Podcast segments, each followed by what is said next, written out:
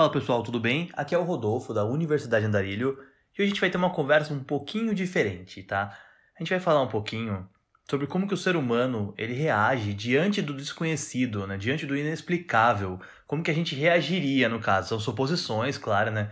Vamos conversar aqui com base de hipóteses, mas é um assunto que eu gosto bastante, especialmente por gostar bastante de Lovecraft, especialmente por gostar bastante do temas de alienígenas, dessa discussão como um todo. Eu não sei muito bem se eu acredito ou não, mas eu gosto de pensar em como que o ser humano reagiria diante da possibilidade dessa existência, né, de que essas coisas viessem a acontecer. Então, tendo como base um pouquinho Lovecraft ali no caso, vamos pensar assim o seguinte: uma família ela sai de casa, ela mora numa fazenda, zona rural, encontra um meteorito de cor estranha que começa a mudar o comportamento de todo mundo, começa a alterar as coisas ao redor de uma maneira que não se pode explicar. É uma maneira completamente diferente do normal. Ou então, umas pessoas elas encontram uma civilização escondida que faz cultos para deuses monstros, né, para deuses antigos, criaturas malignas, perversas, é, que deixam os homens insanos, começam a enlouquecer as pessoas que vieram de tempos remotos, esconder no oceano, né? Enfim, como que o ser humano reage diante daquelas coisas que ele não pode explicar?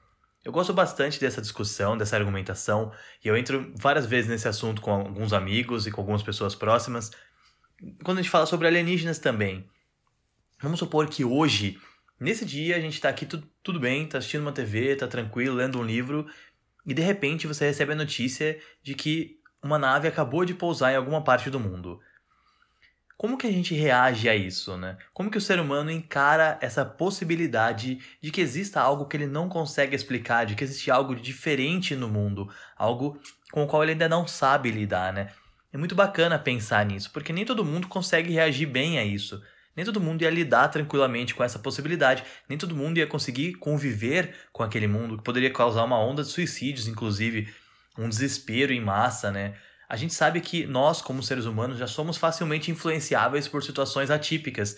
A gente está vivendo agora, né, no momento que esse vídeo está sendo gravado, mas, enfim, em 2020 a gente viveu aqui a pandemia do coronavírus, que já é uma situação atípica, né, estamos vivendo ainda no momento que eu estou falando, é, é uma situação completamente atípica e que afeta muito do comportamento, muito do psicológico e do emocional do ser humano. Então imagina se acontece uma coisa como essa, né? Como que seria, por exemplo, para as pessoas que são muito religiosas para lidar com um alienígena chegando aqui, ou para lidar com um culto que invoca uma criatura, por exemplo, será que ela vai conseguir justificar aquilo como uma coisa é, não divina, como uma coisa infernal, abissal, por exemplo? Ou será que ela perde a possibilidade, a capacidade de, de justificar aquilo, né? Será que ela consegue trabalhar aquilo de uma maneira mais branda, amenizar aquela situação, entender que aquilo é um novo normal, né, que aquilo está acontecendo, que ela vai ter que se adaptar, né? Como que a gente se, se deixa afetar nisso, né? Recentemente eu vi um filme pela Netflix chamado O Silêncio, que ele é bem bacana nesse quesito porque ele mostra um pouco dessa adaptação forçada de como as pessoas podem perder o rumo com ela, né?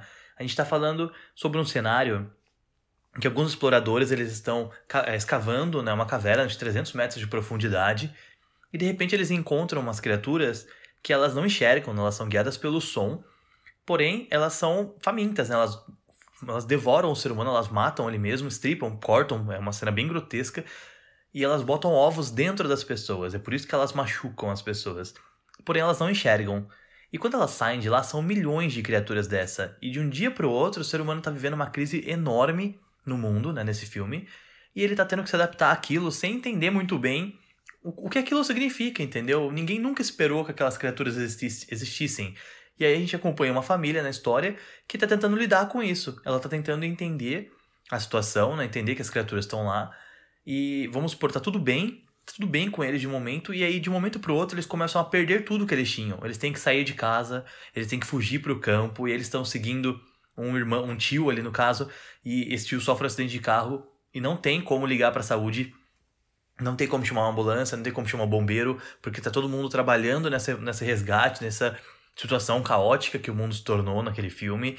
E aí ele fica abandonado para a morte e ele ainda se sacrifica como um herói ali para chamar a atenção, fazendo barulho para que as criaturas fossem até ele. E a família sai dali E assim, eles não têm muito tempo do luto, eles até têm que sacrificar um cachorro, por exemplo, porque o cachorro não consegue deixar de fazer barulho. Eles precisam sacrificar o animal também para dar continuidade. E o luto, né, que deveria existir nessas duas perdas, por exemplo, ele acaba sendo diminuído, ele acaba sendo encurtado, quase que inexistente, porque a situação ela é muito mais complexa, muito mais caótica do que o normal. E aí essa família vai para um outro local e começa a tentar entender né, o que está acontecendo, tentar entender como é o mundo a partir daquele momento. Ah, a gente vai ter que viver em silêncio, a gente vai ter que né, nem mesmo sussurrar. Eles têm uma filha que tem deficiência é, auditiva, e então por isso eles já se comunicam por sinais, e isso se torna prioritariamente é, importante. Eles, é, é o mais importante que eles têm é essa comunicação, porque é a única comunicação que sobrou. E aí eles estão tentando encaixar, então, a vida que eles tinham dentro desse novo contexto, desse novo normal que é uma coisa que a gente está discutindo bastante nesse período do coronavírus, né? Muita coisa mudou no mundo, muita coisa está diferente do que era antes, e a gente está tendo uma dificuldade muito grande de se adaptar a isso, é natural.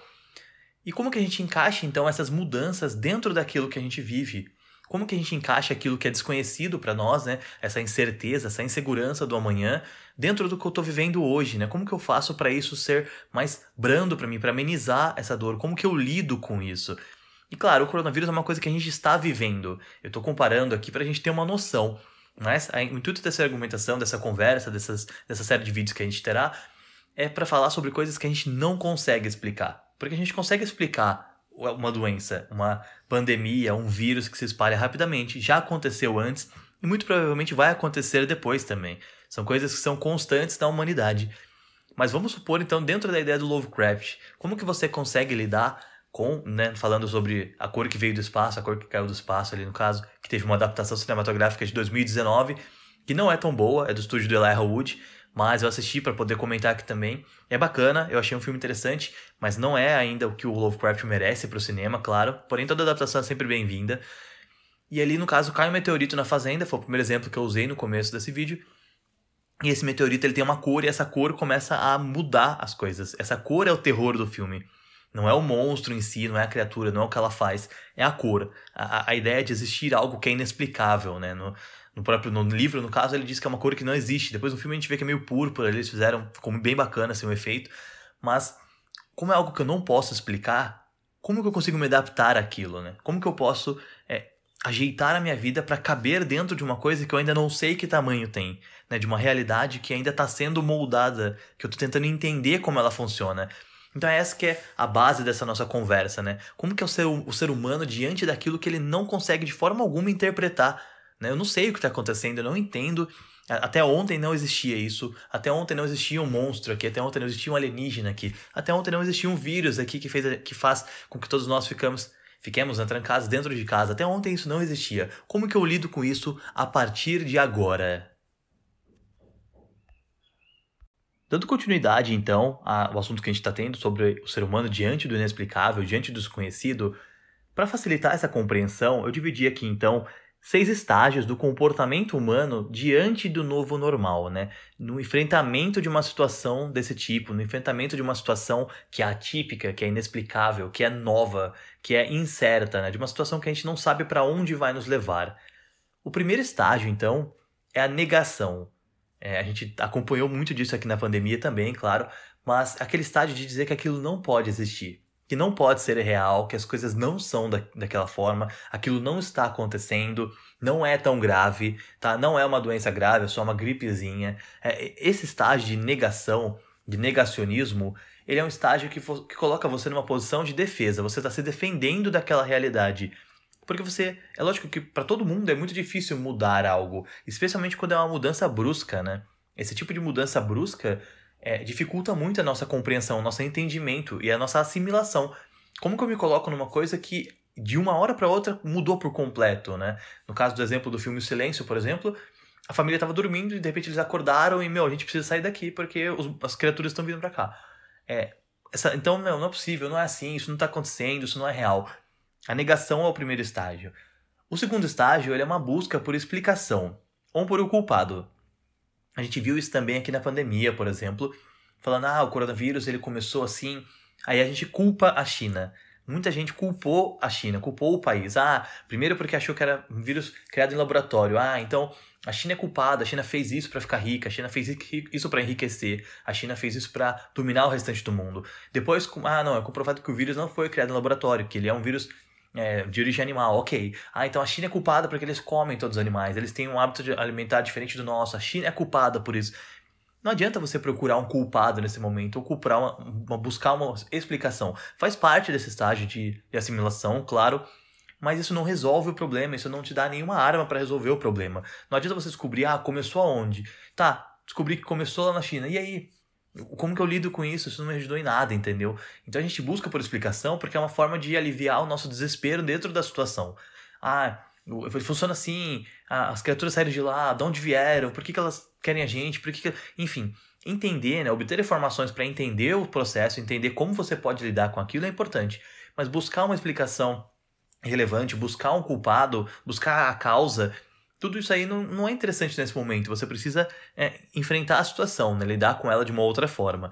E aí a gente entra então no terceiro estágio, que é uma normalização forçada.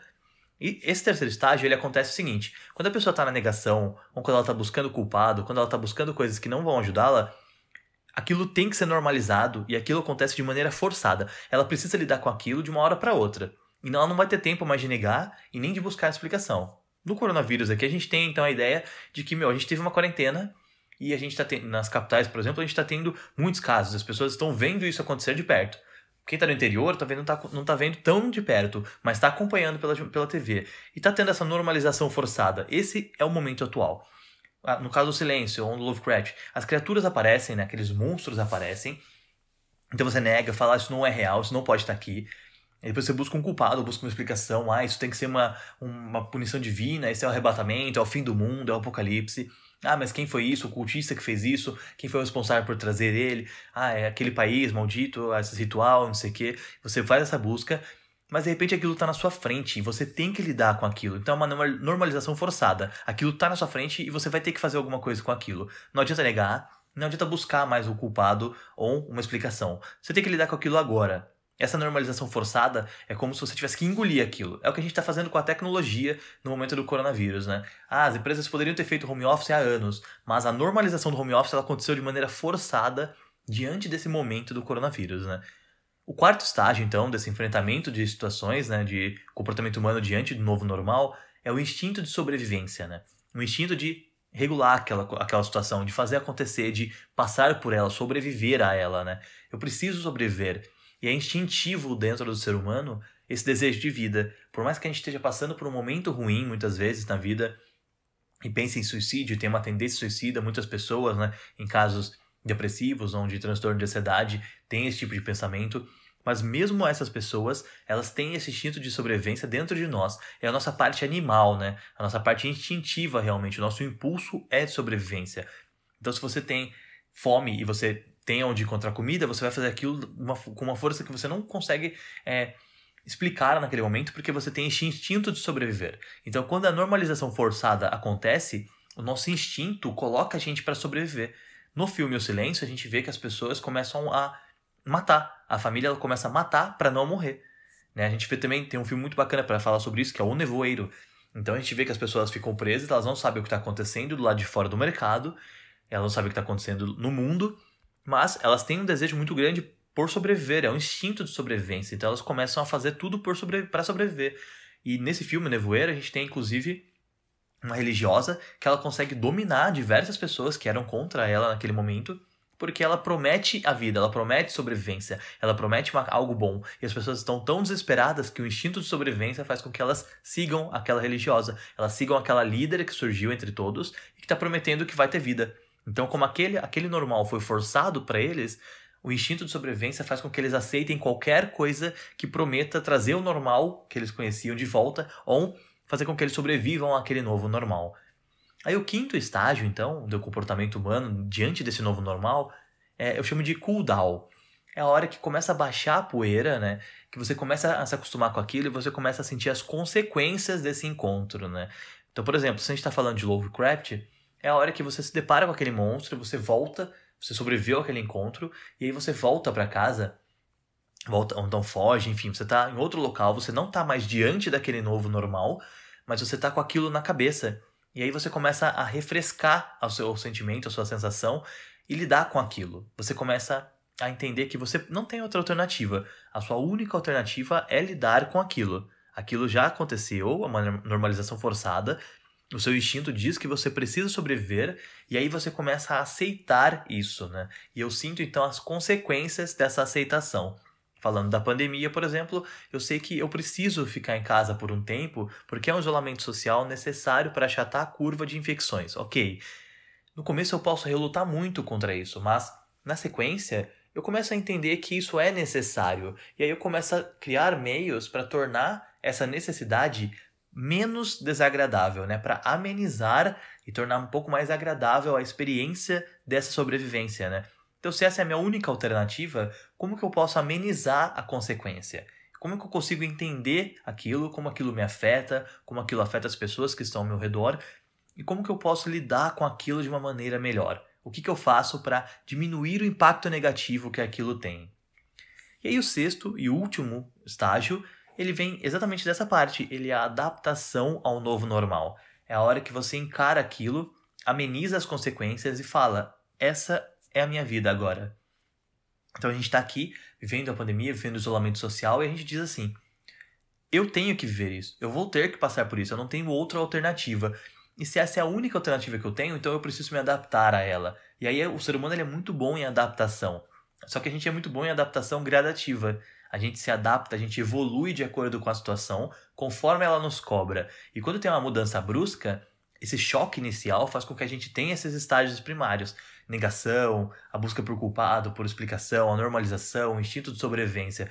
Mas em algum momento, em algum dado momento, a gente vai se adaptar àquela situação também gradativamente nós vamos evoluir para ficar aptos a lidar com aquilo. É a nossa principal característica, né? Dentre vários outros animais que existem por aí, vários seres vivos, nossa principal característica é a capacidade de se adaptar. O ser humano não é aquático, mas nós conseguimos colocar um equipamento e mergulhar e desbravar o oceano. Nós não somos aéreos, mas nós conseguimos criar coisas para voar, criar coisas para ficar no ar, não só o avião, como planadores, asa deltas e afins. Nós não somos espaciais, mas nós conseguimos criar foguetes. A gente se adapta a qualquer situação, a gente se adapta a qualquer cenário. E isso é muito importante, essa adaptação, para lidar com esse novo normal. Então, quando a gente fala desse cenário de Lovecraft, as pessoas elas passam por um período de insanidade porque elas rejeitam esse novo normal. Mas, sempre nas histórias, a gente tem lá um investigador ou alguma pessoa que é um pouco mais mente aberta e que consegue lidar com aquilo de uma outra maneira e essa pessoa se adapta àquele novo normal, ela se adapta àquela situação. Ela entende que não tem como escapar daquilo, que ela não pode passar o resto da vida negando que aquilo é real, e ela vai atrás de uma forma de amenizar o impacto que aquilo traz para a vida dela. Então essa é questão, esses são os seis estágios, né, as seis etapas ali do comportamento humano diante do novo normal, né, do nosso enfrentamento de situações atípicas, inexplicáveis, né, desconhecidas, e é assim que a gente enxerga que o ser humano age diante dessas coisas, né? Que nós respondemos a um estímulo sobrenatural, paranormal, é, enfim, fora do comum, né? Mas também entra dentro dessa questão de pandemia, então é uma questão de crise. É como a gente responde a uma situação de crise inesperada, né? incerta. Nós não sabemos como vai ser o amanhã, mas a gente tem que responder a essa mudança hoje. Então, depois de entender um pouco sobre os seis estágios do, do comportamento humano diante dessa crise, do novo normal, diante de situações inexplicáveis, a gente vai falar sobre as variáveis de comportamento, né? Essa adaptação à nova realidade, como que cada comportamento, cada arquétipo, cada personalidade, cada variável, ela afeta isso. Porque essas variáveis, elas na verdade, elas moldam a velocidade de adaptação, ou seja, cada pessoa, ela tem uma variável inicial ali com ela que vai moldar a forma e a velocidade com a qual ela vai se adaptar àquela situação. Todo mundo pode se adaptar, como disse antes, é uma principal característica do ser humano é a adaptação. Porém, cada um de nós tem uma adaptação feita em alguma velocidade diferente. Por quê? Porque nós temos ah, características culturais, comportamentais, de criação, de ambiente, de onde viemos, de como pensamos, de como a nossa família nos criou, de como nós fomos evoluindo ao longo da vida, do nosso desenvolvimento e todas essas características elas moldam o nosso comportamento e automaticamente moldam a velocidade de adaptação a uma mudança. Então tem gente que é muito apta a mudar, que é muito aberta à mudança, que gosta da mudança, e tem gente que é muito rígida, que é muito inflexível, que é muito estável, né, que gosta da estabilidade. Então, falando um pouquinho sobre essas variáveis, eu separei algumas aqui para a gente colocar em contrapontos né, e entender. Então, por exemplo, a gente tem a variável de mente aberta em contraponto com a variável de pensamento conservador. Algumas pessoas elas são muito mente abertas, elas têm a mente muito aberta a uma mudança, como eu acabei de falar, e elas estão abertas àquilo, elas abraçam a mudança e vão atrás da oportunidade. Se você tem essa mudança, se você aquilo está acontecendo, eu não tenho como negar, eu preciso lidar com aquilo. E eu lido com aquilo de maneira melhor. Eu estou apto a, a, pensar em mudanças. Eu estou apto a imaginar que isso pode vir a acontecer. Então, se acontecer, é mais fácil. Mas se eu tenho um pensamento muito conservador, se eu acho que ah, o passado sempre foi melhor, ah, não se fazem mais músicas como antigamente, são frases que a gente vê por aí. Se eu penso dessa forma, obviamente eu vou ter muito mais dificuldade de lidar com uma coisa que está mudando na minha frente, né? Porque eu não acredito que ela possa acontecer. Então, quando ela acontece, a minha chance de rejeitar aquilo é muito maior. Porque se eu não acreditava que ela poderia acontecer, é, aquilo vai contra a minha crença, vai contra aquilo que eu acredito, né? E para dar um embasamento maior, a gente tem mais uma, mais um contraponto de variáveis aqui, que é o de cultura religiosa e cultura progressista. É, lembrando que, meu, eu não estou falando que o religioso não é progressista, tá? Estou dizendo que quando você é criado numa cultura religiosa muito forte, você tem a, a, visão religiosa, você tem aquela visão que ela é um pouco doutrinada.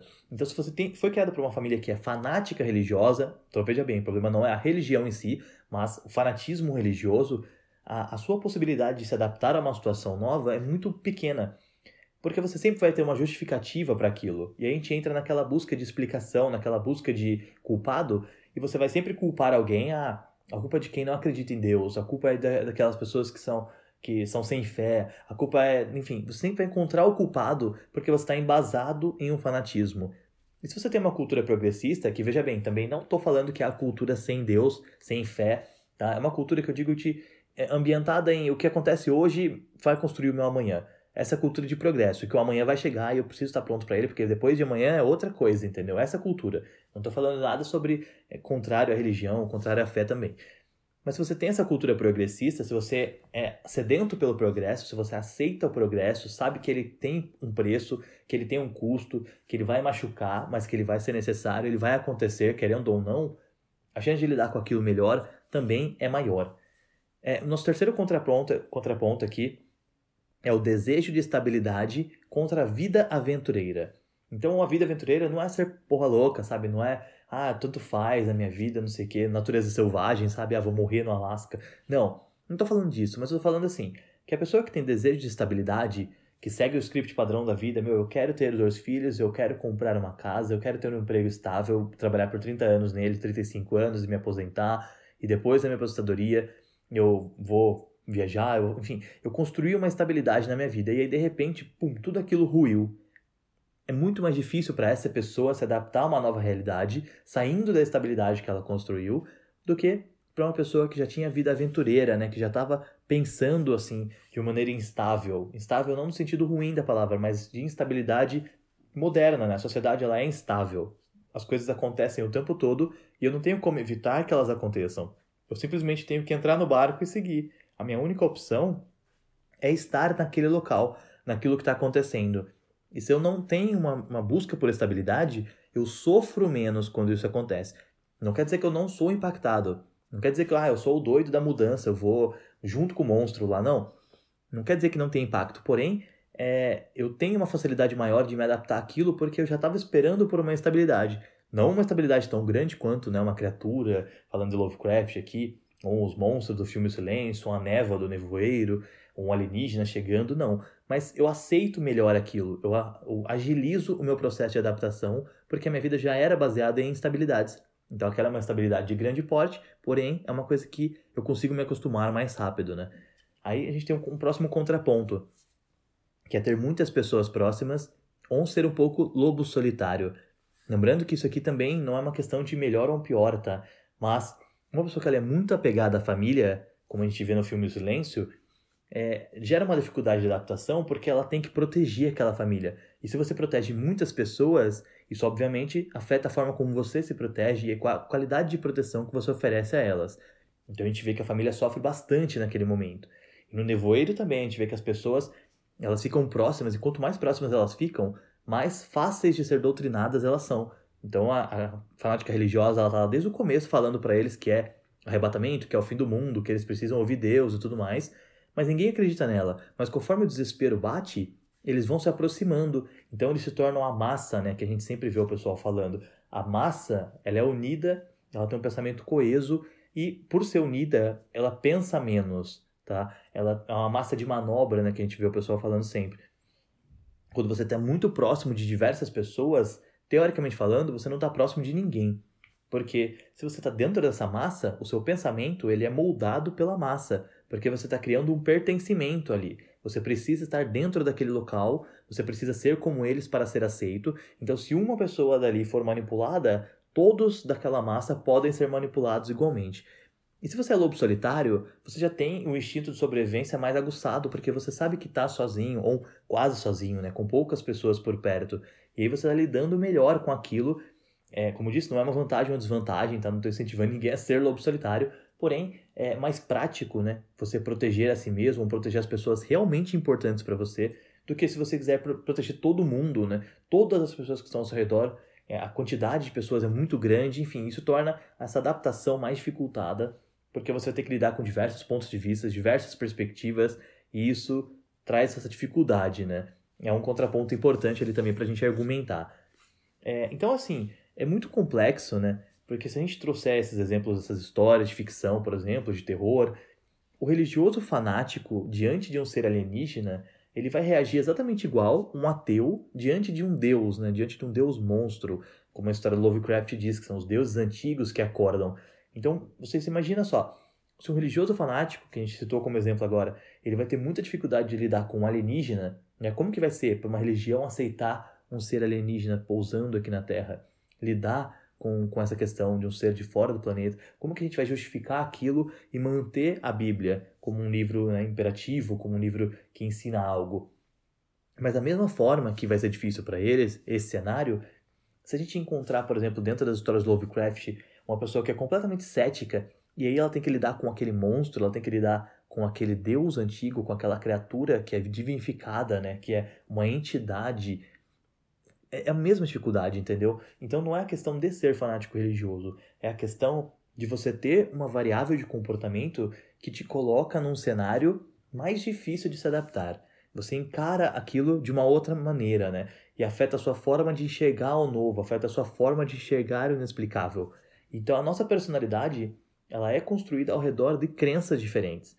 Mesmo para o ateu, mesmo para aquele que não acredita em nada, isso é uma crença, tá? Essa é uma crença diferenciada.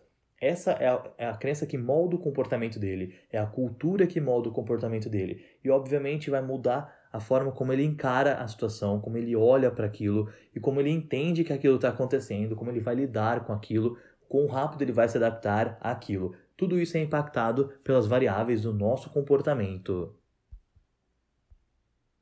Então aqui nessa parte final né, dessa série sobre Lovecraft, na verdade não é só Lovecraft, né, tem vários outros exemplos, várias coisas, mas eu peguei ele como base porque eu acho que ele aborda o terror de uma forma bem psicológica, justamente porque, apesar de toda a mitologia que ele criou dos deuses cósmicos, dos monstros, daquelas criaturas enormes ali, é, com nomes né, que você nem consegue dizer, que você não sabe se é Cthulhu, se é Cthulhu, se é Cthulhu, enfim, você não sabe nem se pronunciar aquilo. É, apesar de toda essa mitologia, o maior terror das histórias Lovecraft ele é psicológico. Né? Ele é como que as pessoas lidam com um mundo em que isso existe, em que esse tipo de criatura existe, né? Como que elas tentam viver em um mundo que é completamente diferente do que elas imaginavam que era como que elas lidam com esse novo normal, que eles inserem esse novo normal na vida. Eu achei que é interessante falar sobre isso, especialmente nesse momento que a gente está vivendo, para é, anexar né, essa ideia do coronavírus, da pandemia, essa crise sanitária, social, econômica, tudo isso que aconteceu no mundo, que é novidade para a nossa geração, mas que talvez tenha sido similar ao que aconteceu na Primeira, na Segunda Guerra Mundial, na gripe espanhola, na peste negra, enfim, é similar que eu digo na forma como as pessoas se sentiram, né, dentro dessa crise, desse cenário, dessa mudança, porque é uma mudança brusca, né? E como que a gente lida com uma mudança brusca na nossa vida, no mundo que a gente está vivendo, na realidade ao nosso redor, quando algo brusco muda nessa realidade, né?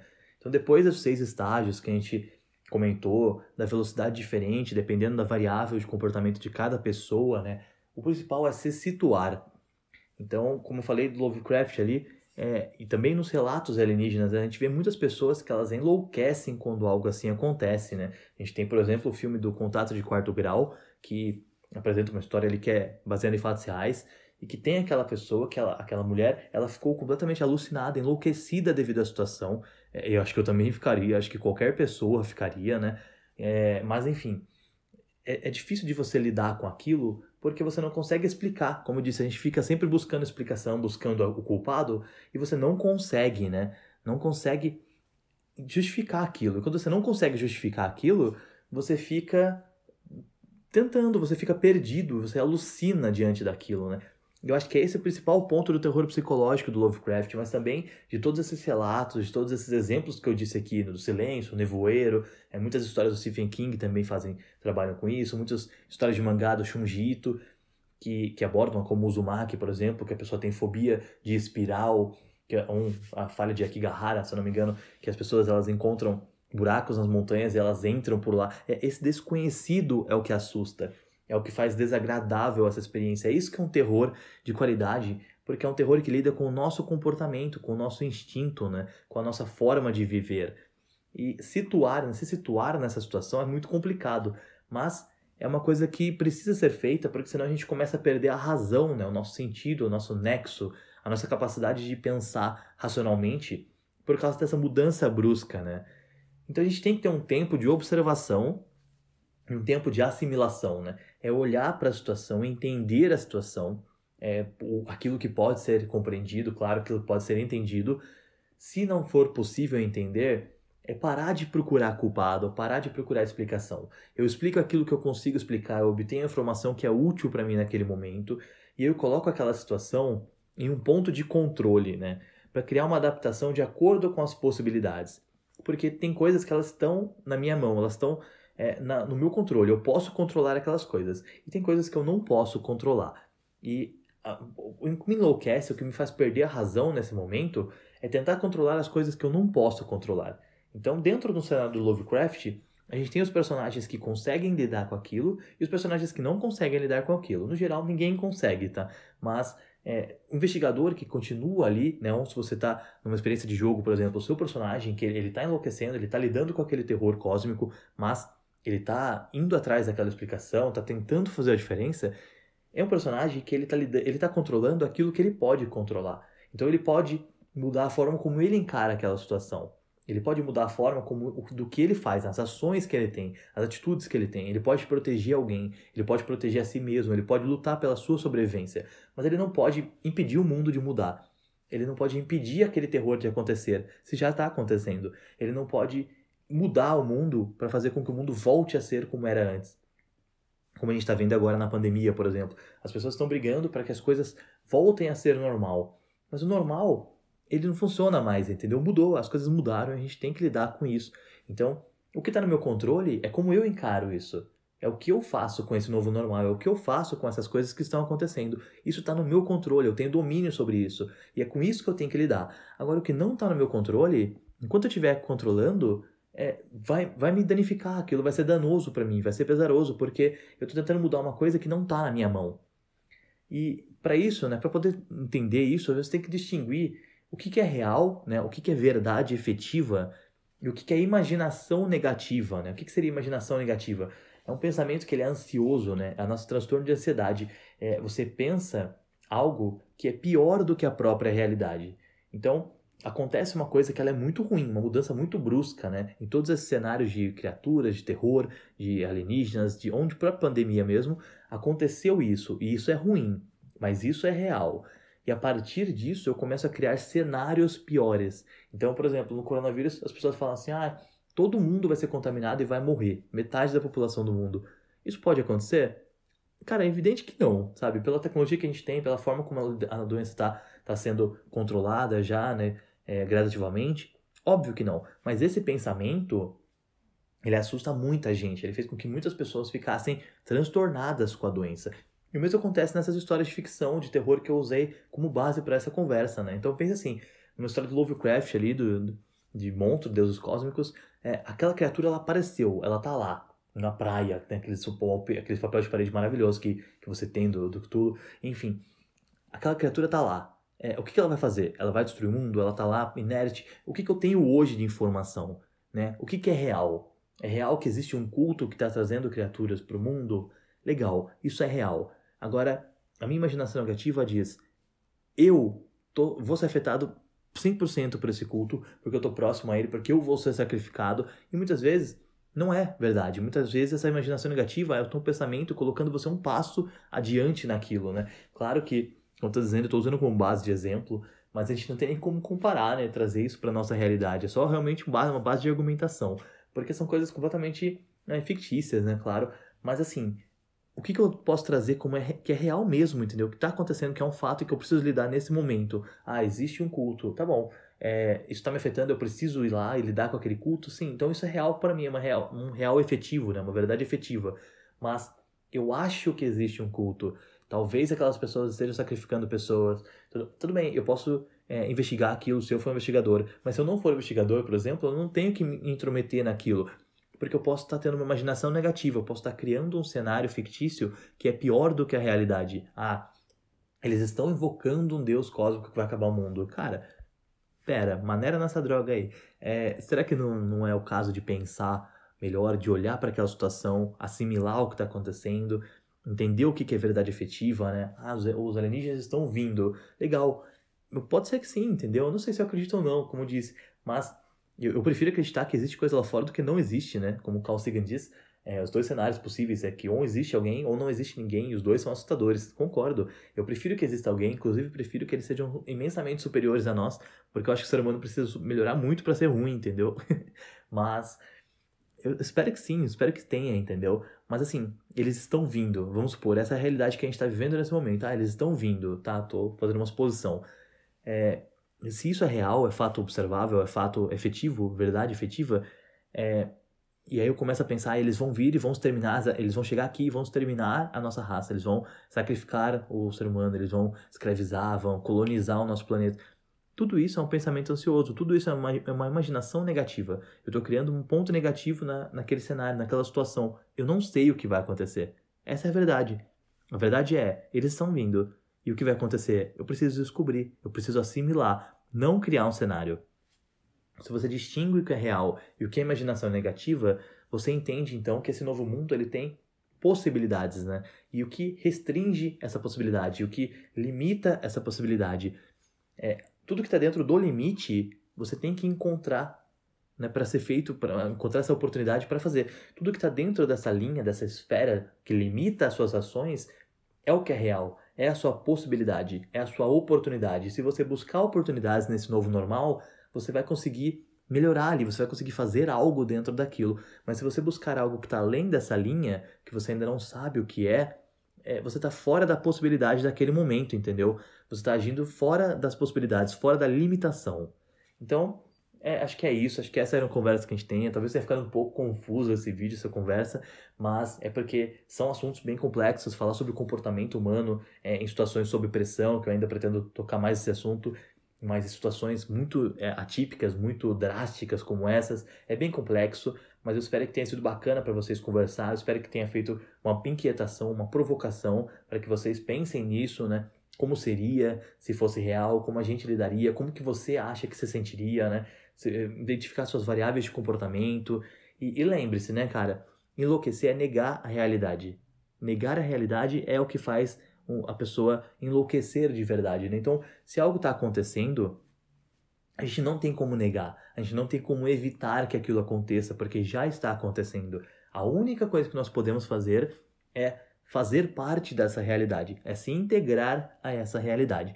Então é isso, isso que fica de lição, de aprendizado maior. Espero que vocês tenham gostado do conteúdo. Compartilhem aqui sua opinião, com, comentem, mostrem o vídeo para quem possa se interessar, falem o que vocês acham do assunto e façam parte aqui das nossas discussões, tragam temas, sugestões, críticas, comentários. É tudo muito bem-vindo para a Universidade Andarilho também.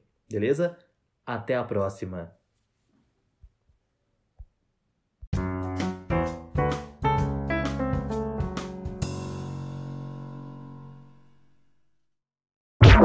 Música